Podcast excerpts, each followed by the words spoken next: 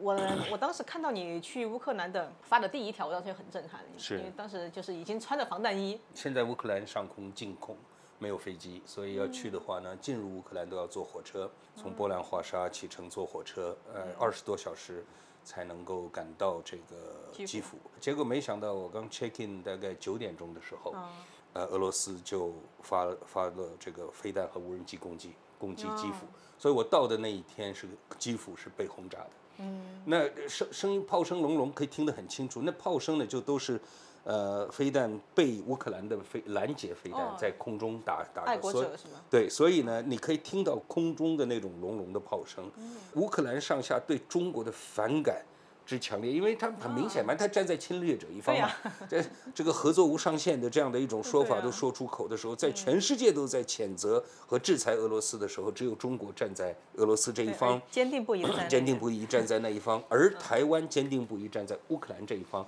台湾捐助其实从去年开始到现在，已经将近一亿美金了。我们捐助是非常多的。哦， 那这样的一件事情呢，就是有趣的是，所有的我所认识的乌克兰朋友，我这次见到了很多人，嗯对全都知道乌克兰人民上下对于这个台湾的感觉是非常棒的。嗨，大家好，我是上官乱，欢迎大家来到这一期的《乱世佳人》。俄乌战争进行到现在也五百多天了，前段时间啊，大家应该都有关注到啊，在俄罗斯还发生了一场二十四小时的军队哗变，这都跟乌克兰战争有关。然后其实这么五百多天来啊，我们对乌克兰的观察，虽然我们每个人都在说台湾不要变成下一个乌克兰，乌克兰战争怎么样给台湾作为借鉴，但是乌克兰它作为一个战场，现在到底怎么样了？真的像很多人担心的那样，已经是一片废墟，还是说像媒体渲染的那样英勇抗敌呢？还是说它有一些就是需要我们用更加曲折幽微的同理心去考量的这一部分？尤其啊，其中到底哪些部分跟台湾有关？比如那位牺牲在乌克兰的台湾义勇军，他也还有没有其他的同才在这个乌克兰到底现在怎么样呢？以及台湾跟乌克兰在未来如果停战了和平之后，有没有进一步深化的可能呢？哎，这些问题啊，今天我都通通可以得到解答，因为今天我请来了一位在上一个月可以说以准官方的身份去访问了乌克兰的啊、这么一位朋友，他也是立法院人权委员会的秘书长，同时也是八九天安门事件的学运领袖之一，这位就是乌尔开西先生，乌尔开西你好 Hello，上乐乐好对对，哎，就是我我当时看到你去乌克兰的。发的第一条，我当时就很震撼，是因为当时就是已经穿着防弹衣，我第一次看到， 对对对，就那种嗯战场的感觉，真是扑面而来。是啊，是啊对。那我那我到嗯乌克兰是五月二十九号，嗯在那边停留了八天。我到的那一天，五月二十九号是，因为现在乌克兰上空禁空，没有飞机，所以要去的话嗯呢，进入乌克兰都要坐火车，从波兰华沙启程坐火车，呃，嗯二十多小时才能够赶到这个基辅。然后早上六点多钟到的时候，呃，check in 饭店，他们都很习惯早上六点多钟有人会来 check in 饭店，因为现在的整个乌克兰的局势就都是这个这个没有飞机的情况之下，大概大家到都是那一班火车到这样的、国际的客人。然后我到的时候，这个 check in 也很顺利，但同时 check in 时就跟我讲说。呃，我们有地下室是防空洞，是可以可以作为防空的地方哈、那么呃，如果你呃住的期间会听到乌克兰语和这个英语的广播，呃就是现在这个防空警报起来要下到掩体的话，你要下来。等等，还给我解释，我就想说，哇，这个 check in 的时候给你讲这个东已经西，进入现场，嗯有一种那种感觉。结果没想到，我刚 check in 大概九点钟的时候，哦呃，俄罗斯就发发了这个飞弹和无人机攻击攻击基哦辅，所以我到的那一天是基辅是被轰炸的。嗯，那声声音炮声隆隆，可以听得很清楚。那炮声呢，就都是。呃，飞弹被乌克兰的飞拦截飞弹哦在空中打打爱的，国所以者是吗？对，所以呢，你可以听到空中的那种隆隆的炮声，然后有炮声的时候，大概几秒钟以后，那个音波还会，你的皮肤都可以感受得到，哦，是这这个很感很战争直接的感觉了，就像你刚形容说这个战争扑面而来，那穿上那个防弹衣呢，还是第二天，为什么会穿防弹衣？那个防弹衣是我们台湾捐的。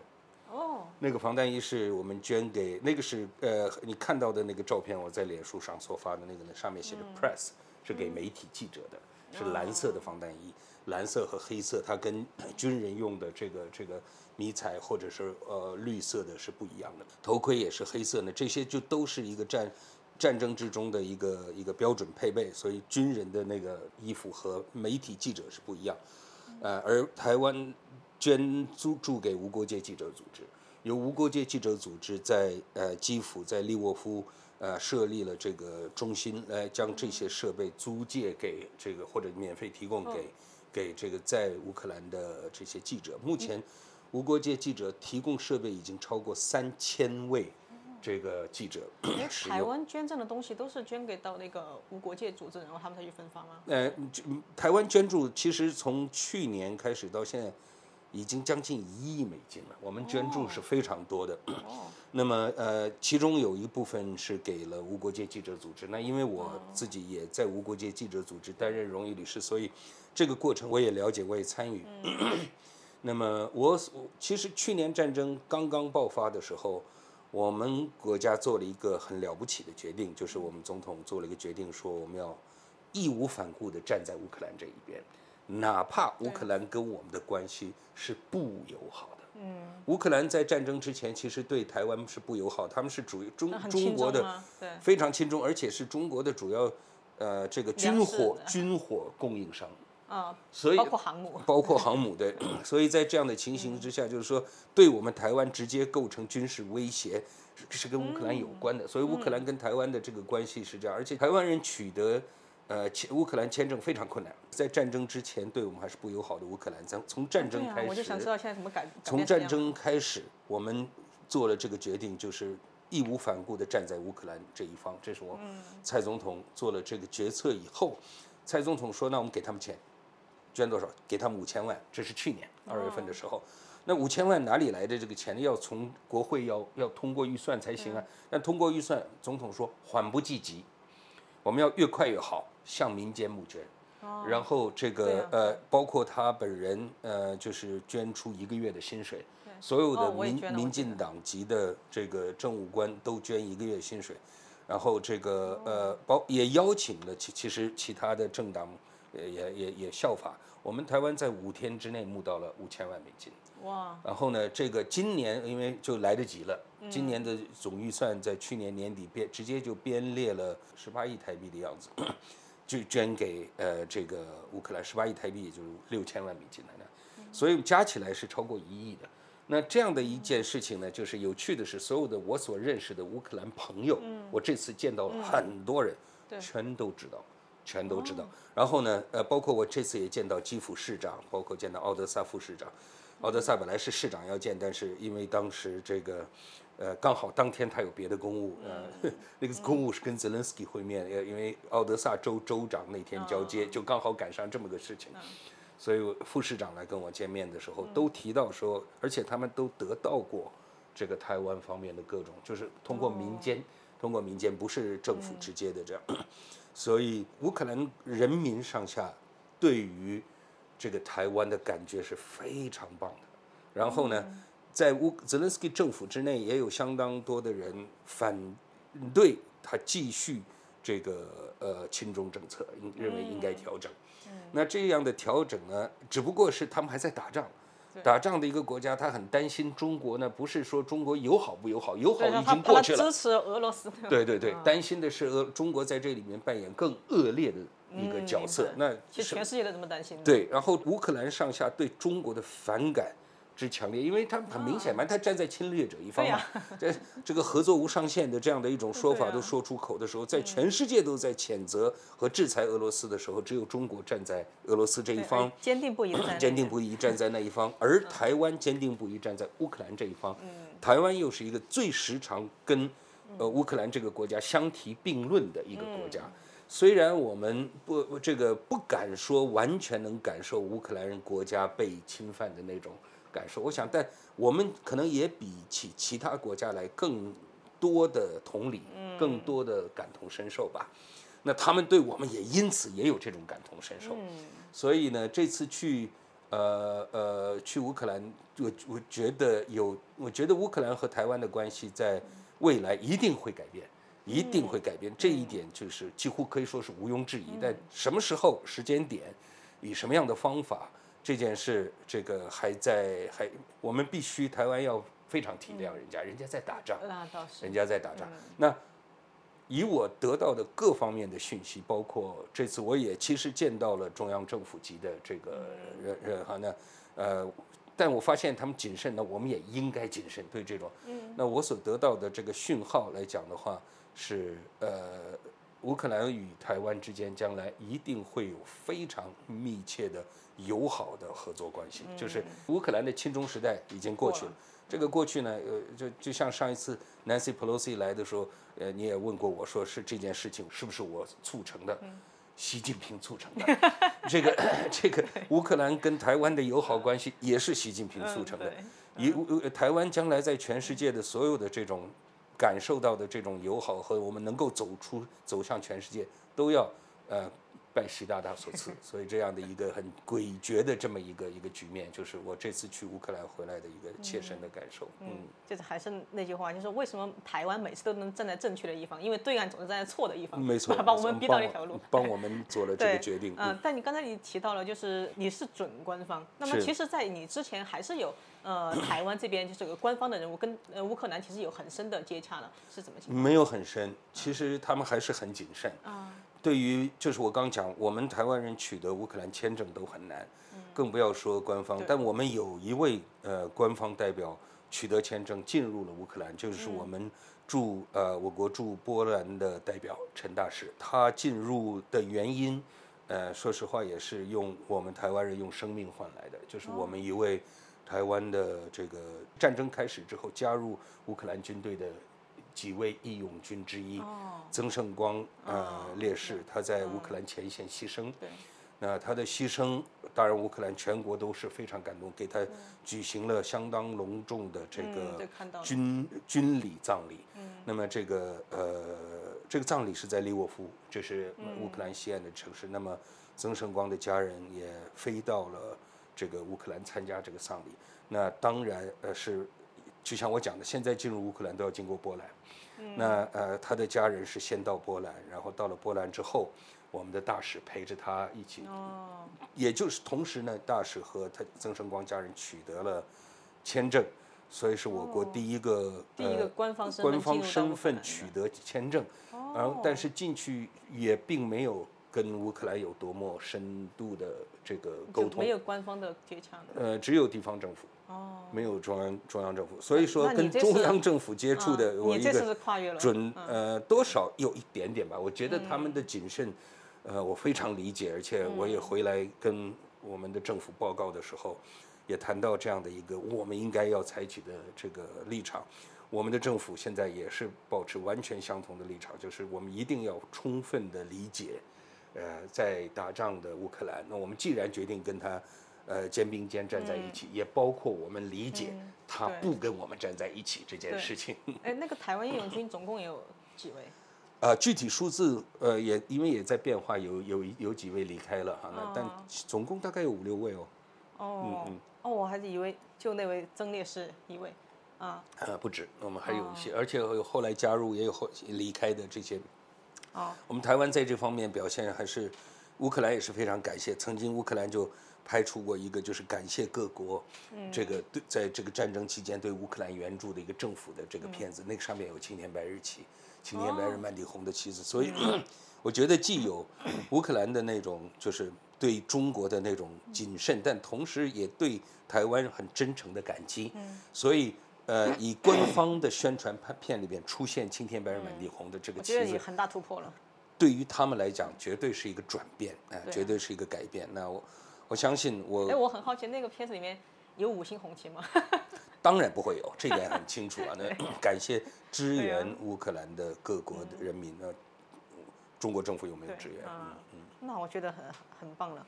嗯、然后我看你回来之后，你发发了一条文章说你在乌克兰待了一星期，神经一直很紧绷，没睡 好。那到底是因为行程太满，就是还是说一直在考虑怎么样以各种方式去 对对啊展现台湾的存在首，还是说就是因为战场的关系？呃，首先我想都有，各方面嗯因素都有。最主要的一个因素是我在乌克兰境内的奔波呢，现在没有飞机，像比方嗯说我从基辅要去奥德萨市，哦必须要坐火车，而火车呢就是夜车。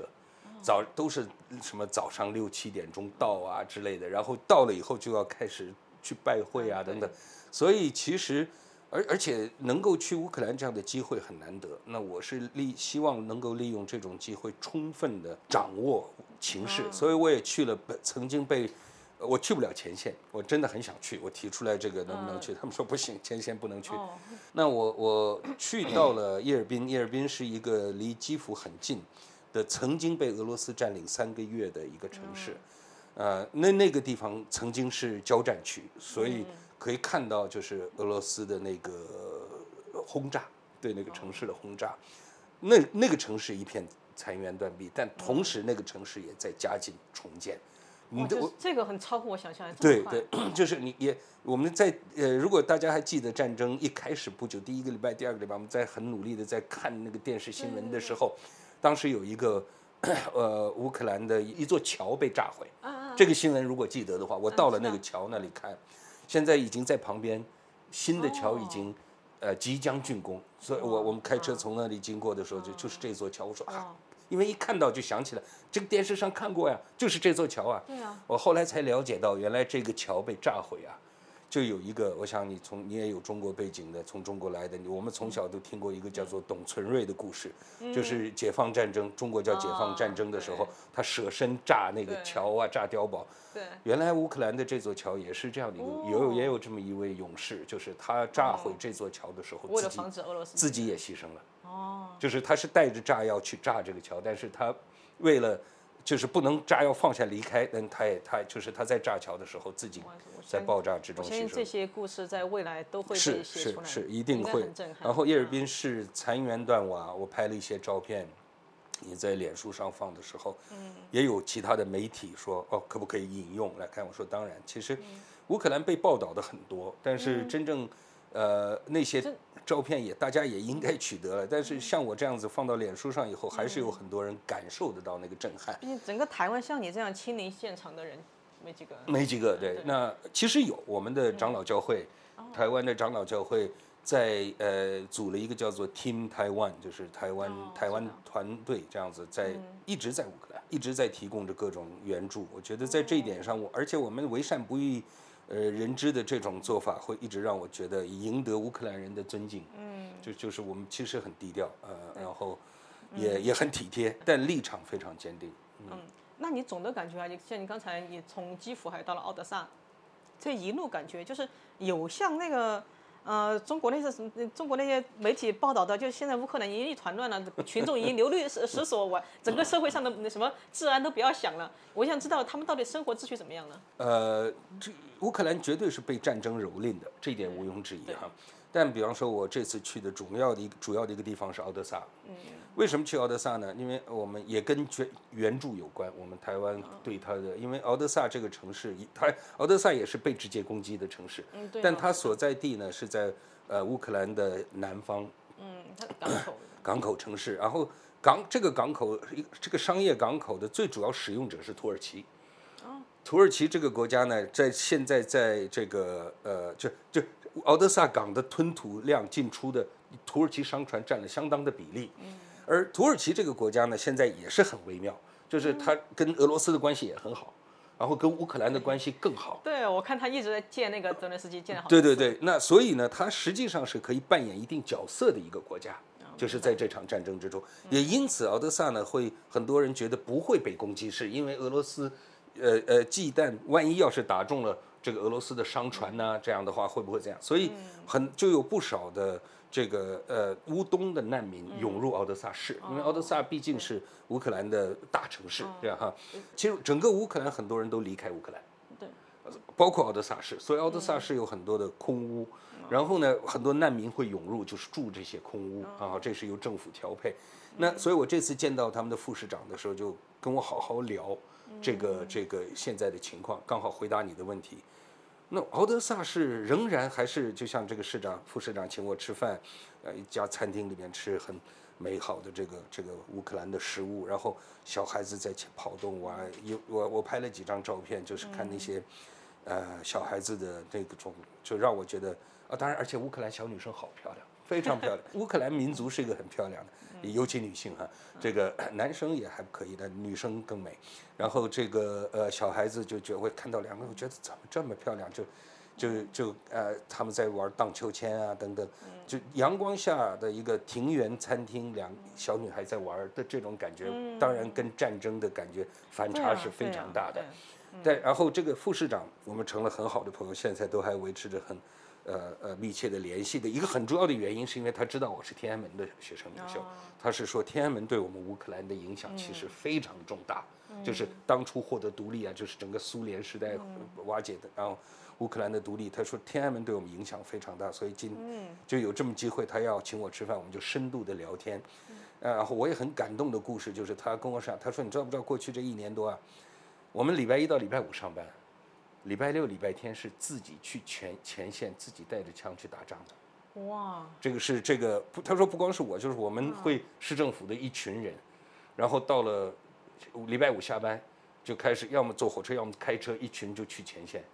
那然后他他就们打是以仗正式军人的身份，还是说当然不是，类似就于现在已志经愿军的都感是觉志愿军的感啊觉。现在有很多就是大家穿上了这个防弹背心，戴上帽子，你就是军人了那种感啊觉。但那个军队可能不是真正的编制内，但是我就是来打仗的，嗯拿明起白枪。所以乌克兰国家现在是那种全民皆兵的嗯在，在呃在抗战。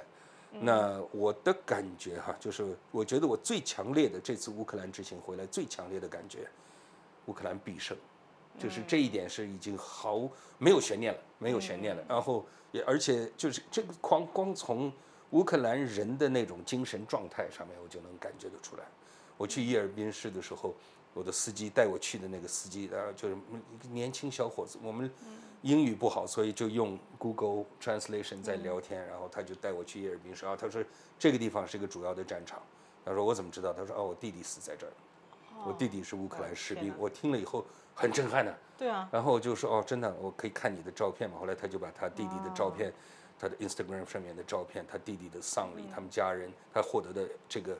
呃追赠的勋章，然后证书，嗯家人的参加那个丧礼的那些照片嗯发给我看，然后我就觉得当时，但他就是嗯很坚定啊，他就是这个司机就说、啊、我已经死了好几回了，呃，哦任何时候如果需要再打仗，我一定会去。然后带着笑容讲这些话的时候，我说这嗯个对啊，很震撼。这个民族，就是我们都常常形容嗯说俄罗斯是战斗民族。这个俄罗斯这个战斗民族，这次碰到的更才是战斗的嗯真正的对手，真正的战斗民族。尤其你打的是不义之战对啊的情况之下，你碰到的对手，嗯嗯，那当然是一个很强悍的那种那种民族对精神对，可以看得很清楚对。嗯所以我觉得乌克兰必胜。其实，在你这一趟去之前，其实我们相信大家都有看到很多呃，就是台湾啊，其实有很多人就在担心，就是说你不要千万不要挑衅中共啊，不要挑衅对岸，不然我们就成为乌克兰。你看乌克兰现在虽然打得怎么样啊，但是全部呃一片废墟啦，或者还是大家流离失所啊。你看乌克兰完蛋了，所嗯以也甚至有人说泽连斯基是一个罪人，但是。我就是我不这从样的人大应道该理很少，但是有还，的其确实还有。的确还蛮多，因为我现实中都遇到不少。嗯嗯。然后我就就是我就不用逻辑去说服他们，我觉得用你这些讲的这些事实和细节就已嗯经足以说明了。就你你当你说这个被轰炸的城市已经在重建的时候是，因为我之前之前想嘛，我要重建。应该是不是要等可能仗还要打个一两年之后，对然后英美进来了，嗯，钱进来了才能算重建。没想到他们现在已经在重建了，我我就感还觉这个特强别烈的看，生命力很震我还撼。特别看到一个房子，完全是完全被炸毁的房嗯子，然后他在重建的时候刻意只重建一半，嗯摆在那里给人家看，就是哦这一半是炸毁的，这一半是已经全新的，嗯就那样。我想、呃为什么会出现这么一个一栋房子，我不知道。我拍了照片回来，但我觉得他所展现的那种精神也是让嗯对啊我觉得很有意思，强很大的生命力嗯强大的生命力。对，然后基辅这个城市常常遭，我就想我到那天就被轰炸嘛。对啊，但是这个城呃，但人民我觉得就像呃，我去哪里呃吃饭呐、这个这自跟大家见面啊，这个跟各种呃非政府组织见面，包括这个这次去年获得诺贝尔和平奖的这个公民自由中心，它的负责人 Alexandra 呃 Matvichuk，这是我的好朋友。那我们这个跟他的这个沟通见面的时候，能感受到的就是说这个，嗯，是我们是在被轰炸，我们是在战争之中，但是我们好，我们还在，同时也在好好的、认真的过日子那种感觉。嗯，很棒。嗯嗯，然后还有啊，就是我们说了这一面的一个真相，我们、我还是想知道另一面的真相，就是乌克兰现在到底打的怎么样了？因为其实我在推特上也关注了很多这个关注的号，就是有的可能他出于这种比较民主主义或者支持过于支持。呃非呃强烈支持乌克兰的这个立场，他会描述的好像乌克兰每天都在取得巨大的呃呃巨大的胜利，然后俄罗斯就是每天都惨不忍睹。那么我现在知道情况肯定也应该也不是这样子，那么到底怎么样子的？ 乌克兰的嗯反攻怎么样首呢？先，军事上我不是专家啊，那呃，我也是可能更多情情况是看跟你一样看得到这些讯嗯息，呃呃，我可以跟你讲的不是军事专家的这个身份，但切身观察到的，第一，我刚讲的士气非常重嗯要，一个国家人民的士气。乌整个乌克兰民族的士气就都是现在我们一定要把俄罗斯赶出去这样的一个，然后拜登都到了基辅，拜登基到了基辅拉着泽连斯基的手的时候，我们就知道这场战争已经不是俄乌战争了，是俄美战争。那美国过去几十年从来没停过，每天都在打仗的一个国家，它的军事实力毋庸置疑。然后，如果乌克兰人民的志气非常的明确，我们就是要很坚定的毅力，很坚定的话，加上美国的坚定，英国的坚定。嗯北约的坚定，欧洲的坚定，从这个仗来看，嗯如此来看的话，我还是可以讲，我觉得乌克兰必胜。除了民族的士气之外呢，就是呃，我可以讲的另外一个就是乌俄罗斯人的士气很低。嗯在这一点的话呢，就是战争其实跟当然取决于武器。俄罗斯有好说是有两百万军队，一百多万军队，你不能都拿来打乌克兰嘛。啊，对呀、对他不那么对长的边 界对线，对对对，所以那你真正就同样的，呃，解放军两百多万解放军，呀、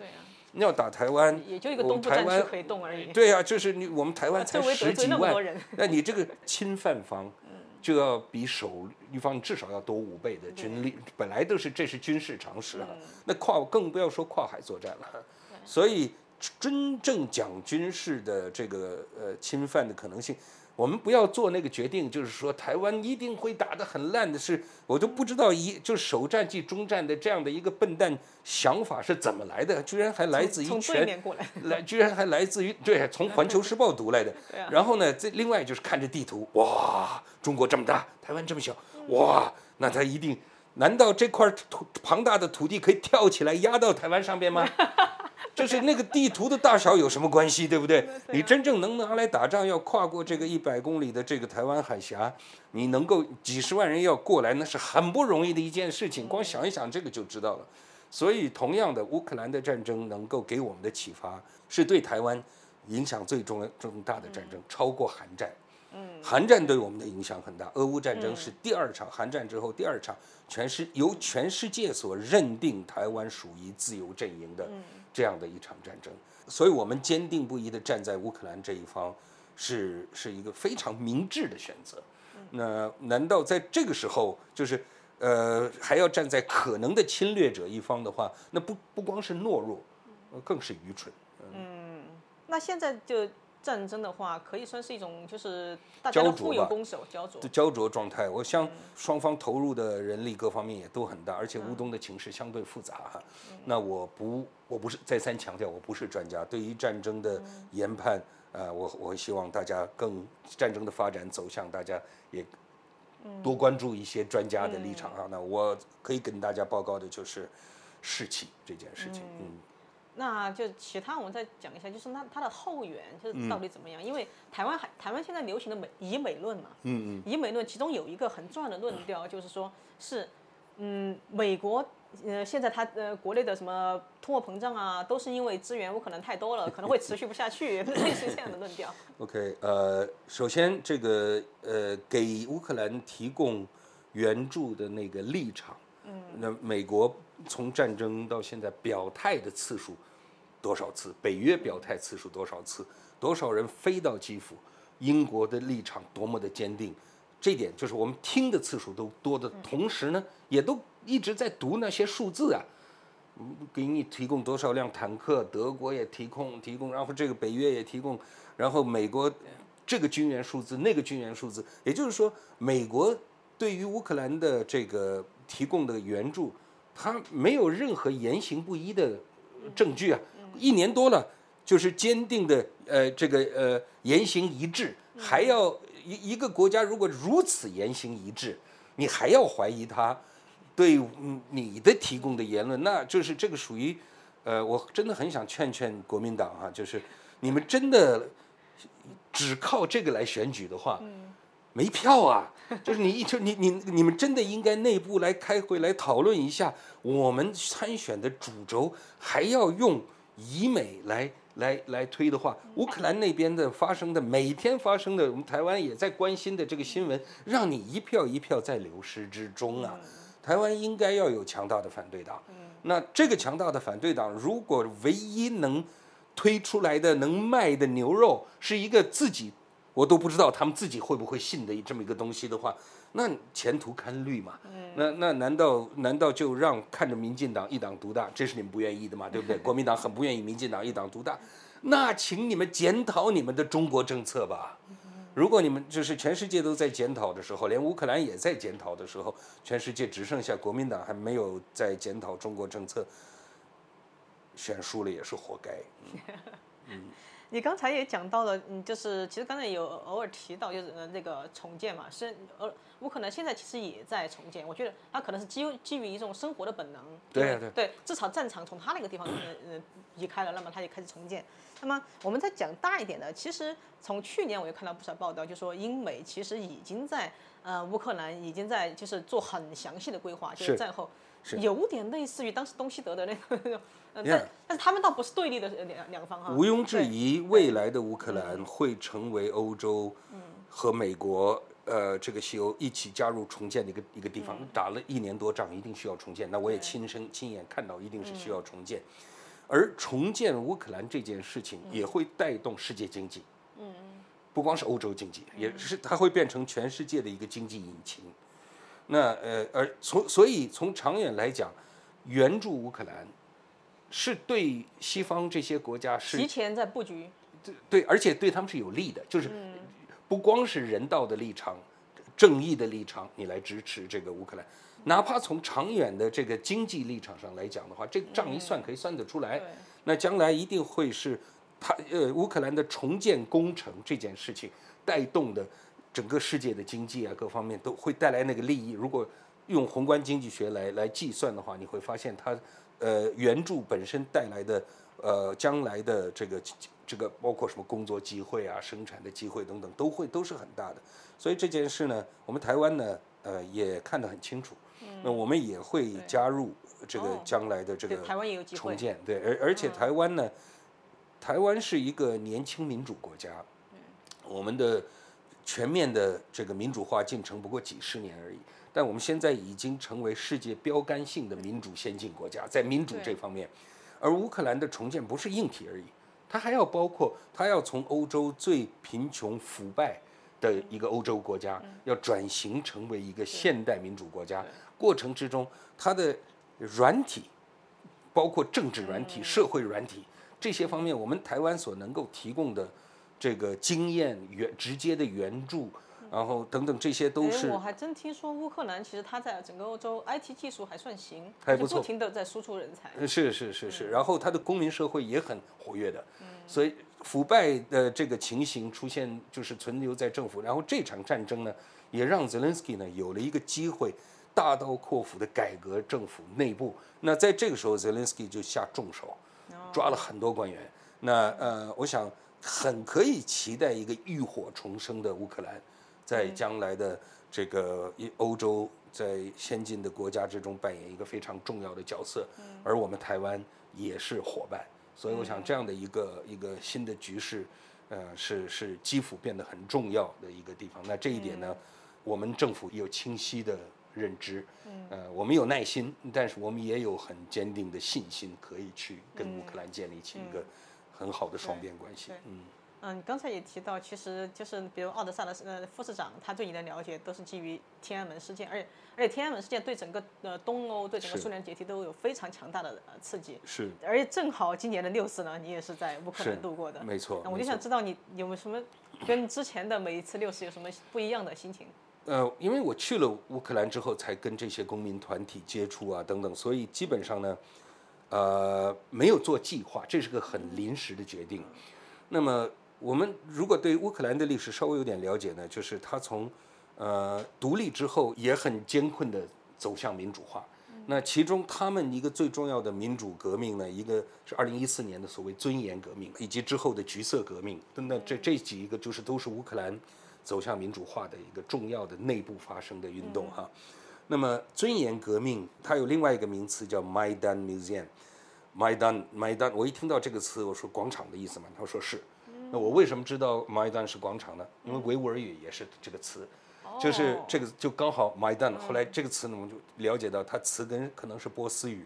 整个欧亚大陆很多地方都用 Maidan 这个词来形容广场。那在乌克兰呢，就是发生在基辅的中心广场呢，就是曾经有二零一四年的时候有一场革命叫尊严革命，而这个尊严革命呃，在那边有一百零七位呃这个受难遇难者。然后这一百零七位是被当时镇压部队而开枪射杀的。以后呢，乌克兰国家从那以后发生了很直的改变，走向民主化。那这一百零七人被乌克兰人形容为呃天堂勇士。然后这个革命叫做广场革命，也叫尊严革命。这一百零七人的的像现在都就在那个广场周围一颗颗石头。我这次去呢，就是六月四号那一天，就在尊严革命博物馆啊，这个是个半官方的机构，由他们来主持。然后去年取得诺贝尔和平奖的 Alexandra Matvichuk 也来参加，呃，国会议员等等，就是很短时间之内，由这个尊严博革命博物馆发出通知，大家就都说 yes 没问题，我们来一而且起。都是嗯嗯都是今年中国的天安门的是也是是是哦，嗯今年六四这一天，我们非常欢迎乌尔开西在尊严革命博物馆来召开六四的纪念的记嗯者会，所以我也非常感动。那啊，记者会之后，我去尊严革命广场去点蜡烛，这个去敲响这个和平钟。那每一年六四的是六四纪念，当然我们嗯哦对啊嗯情绪应该就都很激动。结果在呃乌克兰是他们如此的体贴和理解和支持坚定的支啊持，这个我也蛮意外的，是就是感觉好像那个事情应该离他们很远，但实际上对他们的影响很大。对，呃尤其比方说这位这个尊严革命博物馆的馆长，他在乌克兰是个德高望重的这个呃民运人士。嗯，那一了解他的背景，当年独立革命的时候的学生领袖，哦，就是这个乌克兰独立的时候呢，就九零年的时候，后来他走入学界，现在是一位博士。他在乌克兰可以说是德高望重的原因，就是因为他从一九九零年那个时候开始，所以他见到我的是老时候民主革命者，对，啊，年龄跟我也差不多的，所以他就说当时我也是学生领袖。他说，你们你们的运动、你的照片、你的像画那个我都看过的。那个时候，今天见到你本人，那些天我的那种情绪也一直处在一种激动、亢奋，然后呃也很疲劳。到目前为止，呃，我觉得就是这个国家有牺牲，就像我自己亲身接触到的这个、我那个司机带我去的他的弟弟，那个好帅的一个小伙子，就是这个十八岁去呃英勇牺牲的这样的一个乌克兰士兵。战争一定会死人，但话说回来了，啊就因为怕死人而你难道会怕死人不过马路吗？那倒是，坐过马路也会死人呢、哪一个过马路的人是闭着眼睛过去的？ 对啊，哪一个过马路被撞死的人是闭着眼睛过马路的？没有嘛。所以是，所以呢，即也就是说，你睁着眼睛过马路，也还是可能会被撞死。我们台湾把死人这件事情想得太放大了，我觉或得或者是说任何一个死亡都需要有人来负责那 种。可以这样讲，嗯但但我觉得就是年轻人，我所认识的，就比方说我在台北也认识像你所说的不愿意打仗，我打仗我要上前线怎么办？嗯我说那我说那你如果看到突然天上出现一朵朵的这个降落伞的时候怎么办？他说那就旁边有什么抄什么 嘛。我听到这样的年轻人的这个说法，就是那没办法啊，我也不愿意打仗啊，但是打起来的话那就打呀，对啊那怎么办呢？你都打到我们台湾是个岛，没地方跑。那这样的情况之下，我说那牺牲怎么办？他说那耸耸肩膀嘛，那怎么嗯办？那我当时就拍拍他肩膀啊，就说你活，你只要没死，你就还活着。 你如果已经死了，也就不用怕死了。嗯我这样讲完了，他想了一下，就说喝一杯。 所以我觉得也是一个嗯一个有趣的一个，我觉得希望台湾我们在面对这件事情的时候，不要那么害怕。你不怕，反而可以不怕。就是这样的对一个。而且你现在是亲自去乌克兰走了一遭，我觉得你说这这番话，其实我觉希得望更希有望说服力了。希望，希对望，对希对望， 希望如此。嗯，呃，今天就是跟吴若开始谈了这么多，其实大部分我都像我就在听一个精彩的呃故事一样。但是这个故事，我觉得其实足以推翻之前我们很多，嗯、我觉得比较懦弱的一些猜想和呃言论。呃，就是我觉得，嗯，大家可以从更多的，就是呃更坚实的这个事实和呃呃材料来理解现在的乌克兰，以及去理解台湾未来的命运，以及我们应该做什么。嗯，好，我们非常感谢吴若开先生，哎嗯谢感谢，感谢谢谢，感谢谢呃伦伦。感谢我开心，然后感谢大家收看这一期的《乱世佳人》，我们下一期再见，拜拜。